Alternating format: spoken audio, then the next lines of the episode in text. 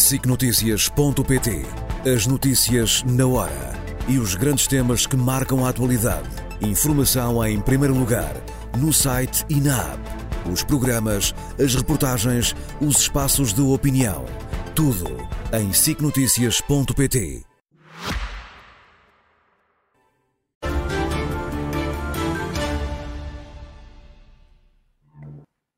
Muito boa noite, bem-vindos às causas com o José Miguel Judice. Boa noite, Clara, como está? E bom ano neste regresso. É Hoje quero começar Não tive consigo a semana passada. pelo fim de um ciclo no Partido Socialista. É verdade. E eu resolvi fazer uma novidade hoje. Isto parte de três frases. Uma- duas do, do Pedro Nuno Santos, que disse no sábado o capítulo escrito pelos governos de António Costa encerra-se agora. Uma frase normal. Só que no domingo insistiu. Agora é a nossa vez. E uma jornalista que anda bastante entusiasmada com o Pedro Nuno Santos, com muitos outros, outras e se calhar outros também, eh, disse, eu fiquei estupefacto, não é muito frequente essas coisas aparecerem, o pontapé de Pedro Nuno a António Costa impunha-se. Impunha-se? É, foi, está assim, no, no público. Ora bem, E acha que se impunha?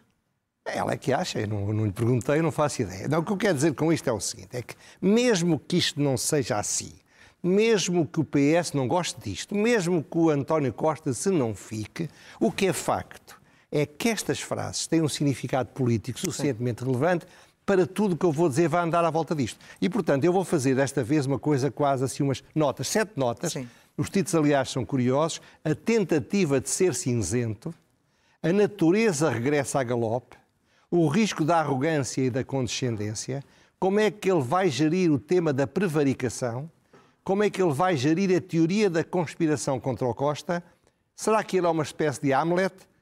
E será que ele é um evangelho que quer nascer de novo sem pedir desculpas? Portanto, vamos fazer, eh, vou passar rapidamente aos temas, você evidentemente tem o direito de interromper o tempo sempre que quiser. Vai. E, e vai também, ter- e também vai juntar a loucura mansa com a. ah, isso é a- verdade. É uma surpresa. Perceber se há no fim porque Sim. é que uma- a, a loucura mansa e a pergunta Pergunta sem resposta são o mesmo tempo. São o mesmo tema. Então vai bem, começar pelo- pela tentativa de ser cinzento. Ele, ele no, no- no sábado, toda a gente disse, não foi um bom dia para ele em termos de discurso. Também estava António Costa presente demais. Seja como for, ele teve tanta cautela, tanta cautela, tanta cautela, que aparentou ou tentou ser tão diferente que saiu um pouco cinzento. Foi um esforço hercúleo, mas o problema é que a verdade dele não é aquela. Não pareceu sincero e, portanto, aquela não é a solução. Uma espécie de camisa de forças. Há, tempos, para- há perfeitamente tempo para resolver e, aliás, e passo ao segundo tema, ele tentou resolver logo isso. É quando eu falo, a natureza regressa a galope. Eh, eh, os franceses têm uma frase muito bonita que diz afastemos o natural de nós que ele volta a galopar. Ora bem, a natureza do, do Pedro Nuno Santos volta a galope. Porquê? Porque quando ele tentou sair e, mudar o registro do cinzentismo e da cautela, criou um novo problema, porque saiu demasiado em direção à sua natureza profunda. Repare, em campanhas, mesmo os políticos mais maçadores, mais cinzentos, mais tecnocratas, mais burocratas, mais xoxos e mais chatos, ganham uma espécie de vontade de, de dançar, puxa-lhes o pé para a dança. Pedro Nuno Santos não é esse tipo de político. Portanto, a tendência dele já é isso. Portanto, ele em campanha, com o cheiro do sangue, é perfeitamente natural que tenha mais dificuldade em controlar os seus instintos. Repare, é um caso exemplar. Ele, ele- ele fez um discurso no domingo, já falaremos dele, é, um, é o último tempo ou penúltimo tema, mas ele usou um estilo, uma linguagem que eu chamaria muito tributária da, da luta de classes. Sim.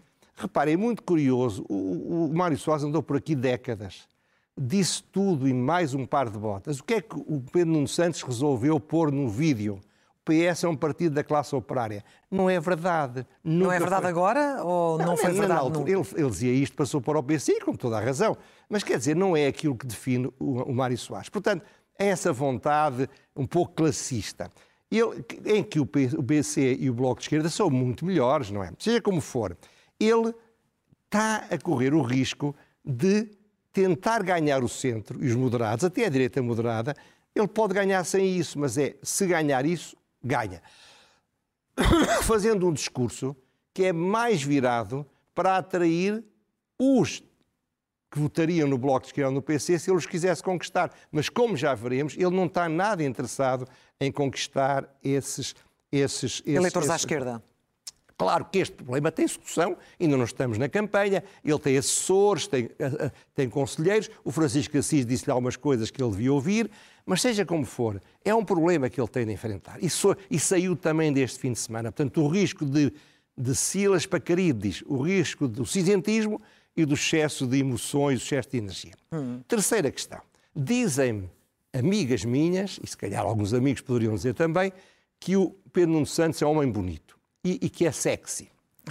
Ora bem, não sei se é por isso. Isso é importante na política. É importante, claro, não, e, e noutras coisas. Ora bem, mas há sempre algo, quando ele quer empatizar, quando ele quer estar próximo, quando ele quer sorrir, há sempre algo de condescendente no estilo dele. Nota-se assim? que ele é, é, não é verdadeiro nisso, ele não é a natureza dele. Ora bem, ele é um homem de convicções, é um homem da ação, mas um líder moderado tem de ser, tem de ter menos convicções. Ele devia copiar o Marcelo e o António Costa, que são capazes de dar grandes cambalhotas e que são, sobretudo, capazes de nos dizer a nós, a cada um de nós, que, que nós somos importantes para ele, que gosta de nós, que, nos, que quer fazer tudo por nós e nós acreditarmos. Ou seja, um líder moderado tem que ter menos convicções, tem que sacrificar as suas convicções. Os radicais é que têm convicções. Quer alguém mais convicto, cheio de convicções do que o Álvaro Cunhal? Portanto, mas a, a, política não é feita só de convicções, é também feita de jogo de cintura. Aliás, foi muito sintomático, uma, vai aparecer aí uma fotografia, uma entrevista, muito, uma pergunta muito serena, muito profissional, muito óbvia até se poderia dizer, mas ninguém tinha feito, da Nelma Serpa Pinto, em que lhe perguntou e se não conseguiu resolver o problema da habitação quando tinha a pasta, como vai resolvê-lo agora quando se afasta dela? E a forma, o jogo fisionómico, o jogo de movimentos, a forma como ele reagiu é de alguém que não encara com facilidade nem com bonomia este tipo de perguntas que vão ser o pão nosso de cada dia. Mas vemos uma coisa, José Miguel Júdice, disse, mas ele enquanto Primeiro-Ministro não terá melhores condições para poder atuar nessa área que não teria enquanto Ministro? Mas isso é outro problema, é, é as críticas que ele fez ao António Costa. É outra conclusão que eu retiro, e você tem toda a razão, mas ah, isso tem um significado e já lá iremos. Ora bem, mas claramente o desconforto quer, quer destacá-lo aqui, não é? É, porque eu acho que ele não, ainda não está, pode ser que vá, mas ele ainda não se habituou ao jogo normal da política. Sim. Ele vai à pancada, ter perguntas difíceis, ter entrevistadores que não são sempre simpáticos. Ele está, estava habituado a um estilo diferente, porque não estava tão envolvido na política. Bom, agora, claro que este problema tem solução, mas se as eleições fossem daqui a um ano ou dois era mais fácil. Porque todos nós nos adaptamos, mas precisamos de tempo. É um outro problema, é uma outra realidade que saiu da do, do, do fim de semana. Depois, o quarto tema. Eu diria, se fosse aquelas pessoas que escolhem a palavra do ano, que talvez a palavra do ano de 2024 seja a palavra prevaricação, que é uma palavra que nenhum português praticamente conhecia, se não fosse um jurista especializado em direito penal, antes de. Antes de, de... Mas essa saiu agora, mas eh, englobava no ano de 2023. Eu acho, eu acho que vai estar muito presente. Porquê é que 24, vai estar muito sim, presente? 24. O que é que o Ministério Público está a dizer? Que o António Costa haverá indícios, não diz assim, mas é o que quer dizer, de que o, ele, sendo Presidente do Conselho de Ministros, e por razões que já diria a seguir, terá participado numa estratégia de mudar uma lei para favorecer a empresa, a tal empresa de Sines. Isto é causado por quê? Porque um dos assessores da, da, da, e, e, digamos, e um dos administradores, eh, peço desculpa, um dos assessores, ou dois dos assessores, um jurista e outro, são pessoas muito próximas do Partido Socialista e muito próximas de António Costas. Um deles, aliás, foi colaborador dele, o outro sabemos que é o, era o chamado melhor amigo. Ora bem, e um, e um administrador disse que a lei é uma lei malandra. Sim. E disse isto na, na, na, com o juiz de instrução, segundo parece. Além disso, o, o, numa conversa, o, um dos assessores, o que tal próximo do António Costa, terá dito que estivera com o Costa quatro horas e que o gajo está completamente entusiasmado com esta solução que era alterar a lei. Claro que pode estar-se a falar de outro Costa. Como já aconteceu anteriormente. Claro, pode. Agora, não sendo isso, O que eu digo é que é improvável, conhecendo eu como conheço o modo esfaciente do Ministério Público, que ele possa decidir arquivar o processo contra, o, o neste caso de crime, eh, ainda que eu não acredite que alguma vez provasse o dolo, mas isso é um problema já para julgamento, sem que seja feita uma investigação a sério a nível da primeira instância. Portanto, o que é que isto quer dizer? É que é muito improvável que antes de 10 de março isto esteja resolvido. Sim. E se isto não tiver resolvido antes de 10 de março, há aqui um problema para o Pedro Nuno Santos. Ele precisa e quer e convém usar o político António Costa, prestigiado uh, em muitos setores.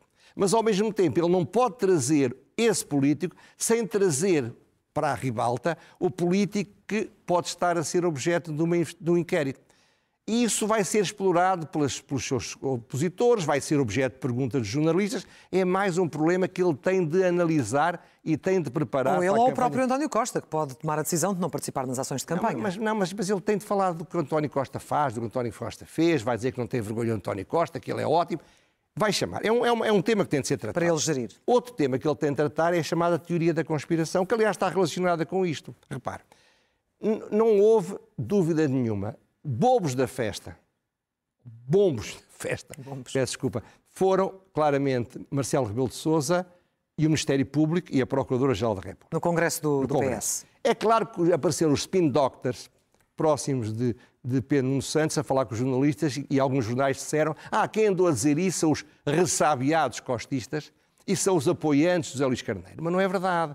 O Carlos César, presidente do partido, era apoiante sempre do Pedro Nuno Santos e foi um dos mais claro quanto a isso. Ora bem, mas, foi, a... mas sobretudo, porque Pedro Nuno Santos, por exemplo, não foi... Não, claro, ele teve cuidado e fez muito bem. Agora, reparem, eu não estou a dizer que eles não tenham razão em criticar, não estou a falar nisso. O que estou a perguntar é, será uma boa estratégia para o Vitimização?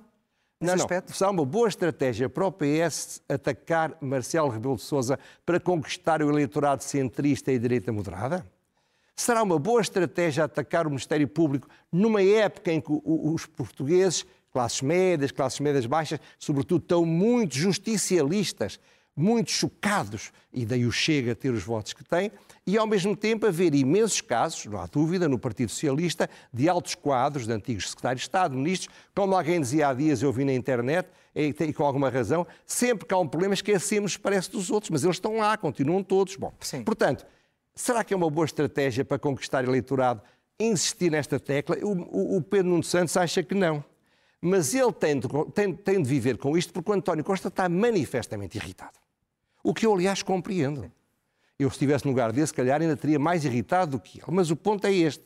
Ele ter dito, podem ter-me derrubado, mas não me derrotaram, usando um plural, ele está a sugerir, como aliás a comunicação social e alguns comentadores imediatamente disseram, está a sugerir que há uma conspiração uhum. para o atacar. Quem é que está nessa conspiração? O Procurador-Geral da República, o Ministério Público, o Presidente da República e já agora à direita, não se percebe como, mas também.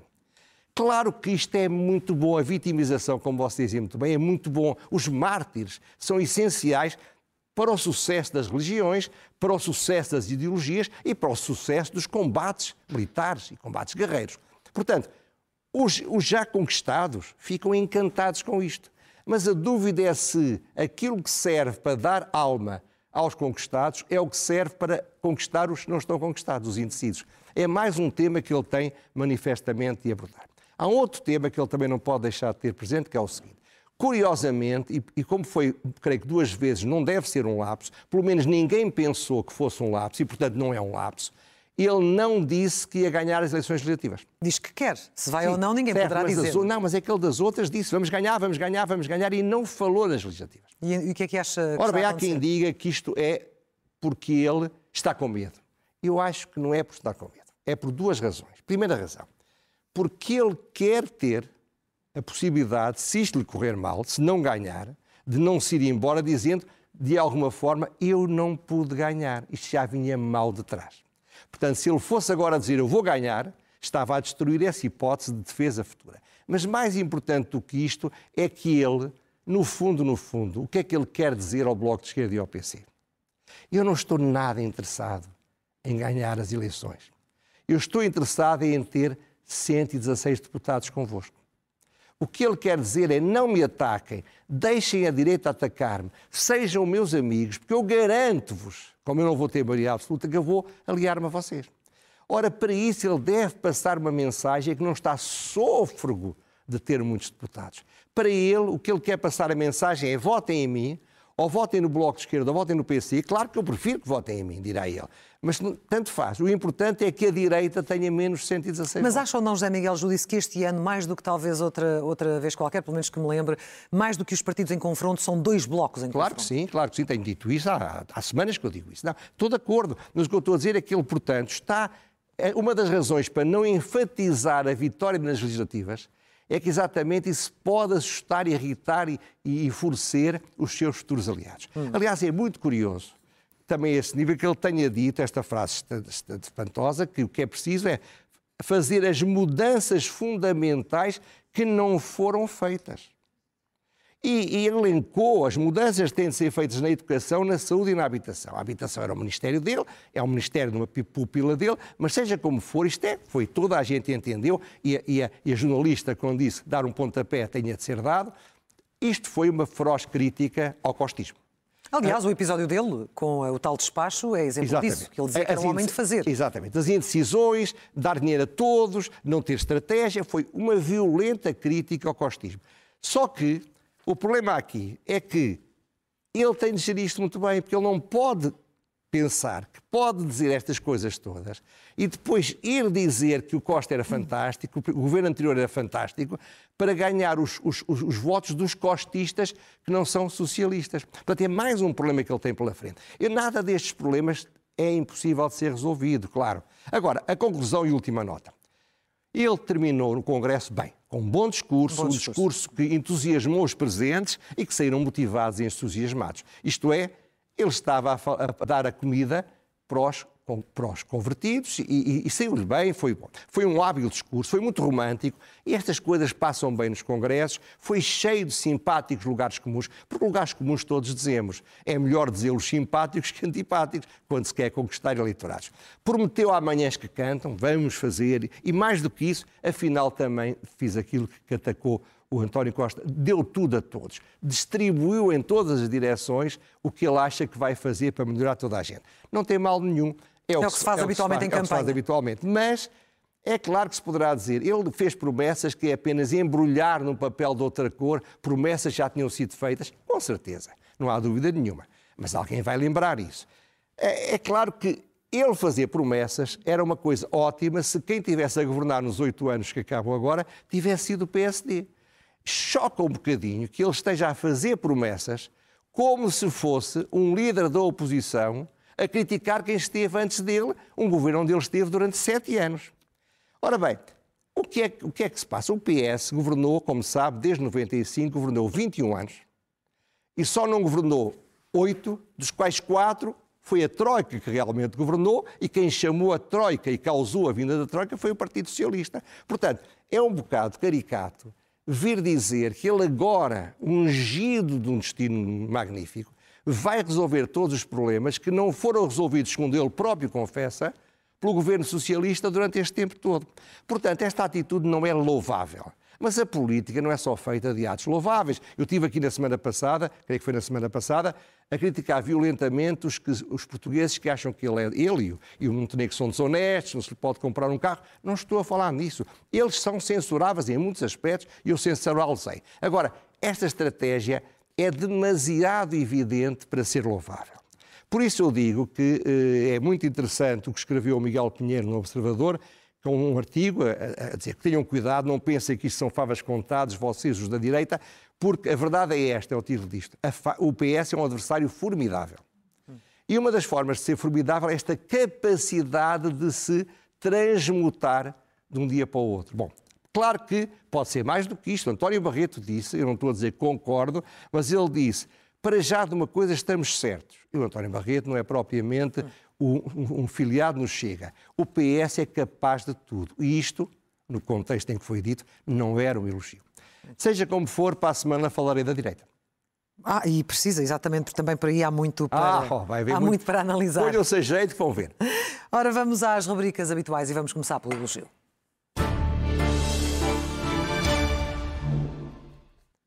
Vai perceber você melhor do que ninguém, é uh, o Fórum da Cidadania, Lisboa.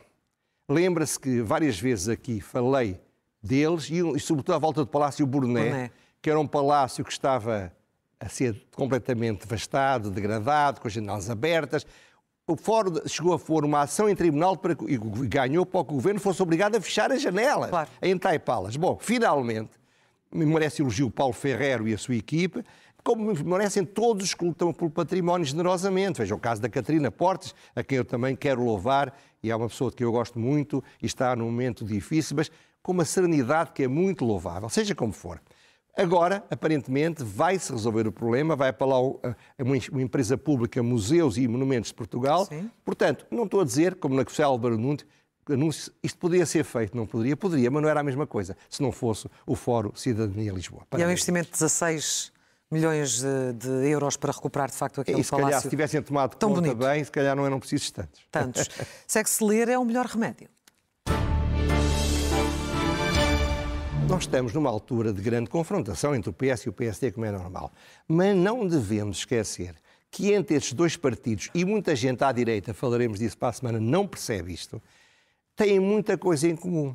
O PSD é um partido que eu definiria, em termos de ciência política, como um liberalismo social. E o que é que é o Partido Socialista? Uma social-democracia liberal. Portanto, estão muito mais próximos do que se pensa. Portanto, eu sugiro, para quem quer acompanhar isto, não na espuma, mas na realidade, dois livros, que foram livros da minha formação há 50 anos. Hoje em dia não são fáceis de encontrar. Em espanhol, a Teoria da Constituição encontras. Um é a Teoria da Constituição, do Karl Lovenstein, é um livro de 58. E o outro é A Sociedade e Liberdade, de Ralph Dahrendorf, de 1961. E o que é que eles têm de tão especial? São dois autores cimeiros, estas obras são clássicas, são livros seminais, para precisamente explicar a importância da função liberdade e da função proteção, da função justiça social e da função desigualdade. Como é que se articula isto tudo? E estes, estes são os teóricos da social-democracia e do liberalismo. O Dahrendorf chegou a ser candidato, creio eu, do Partido Liberal numa eleição e, portanto, são dois autores. Eu acho que o, Montenegro e o, e o, e o, e o Nuno Santos deveriam ler isto. Não vão ter tempo para ler, mas ao menos um assessor que lhes faça um resumo. Está bem? que lhes faça um resumo. Olha, e não precisamos agora de separador, só para avisar a Regi, porque hoje a, a pergunta sem resposta é a loucura mansa. É tudo a mesma É a primeira vez, surgem é juntas, vamos a elas. E não vou, não vou repetir muito, depois também perde a graça, mas esta vez achei que devia ser. Ora bem, isto começa, vamos começar pela loucura mansa. E não pela pergunta. Não pela pergunta. É a atrapalhada da compra de ações dos CTTs em 2021. É indiscutível e eu fiz, eu fiz aquilo que eu geralmente fazia quando era advogado e tinha de preparar um processo. Fui ler as coisas com atenção. Ora bem, isto foi feito para ajudar ou para tentar ajudar o PCP a não votar contra o orçamento para 22, votado em 21, e também para ameaçar os controladores dos CTTs de que eles chegar aos 13%, que era mais ou menos o que eles têm, e com 13 ou 15% o governo podia passar a controlar os CTTs. Estavam a negociar a concessão e eles queriam que o concessionário não fosse demasiado exigente. Portanto, várias conclusões disto. Primeiro, não tenho dúvidas nenhumas, ninguém me disse, mas não tenho dúvidas nenhumas que isto foi uma ideia do Ministro da Tutela. Não foi uma ideia do, do, do António Costa ou do João Leão. Foi uma ideia do Ministro da Tutela porque é um estilo de negociar. Isto compara com algumas negociações que ele fez e alguns momentos e que nós conhecemos. Em segundo lugar, é curioso que em 25 de outubro de 2021 o PCP anunciou que ia votar contra o orçamento. Nós sabemos que, sabemos, agora fui ver, que a resolução do Conselho de Ministros a decidir a, a renovação da concessão é de setembro, de 23 de setembro, um mês antes. Mas só foi publicado em Diário da República no dia 3 de novembro.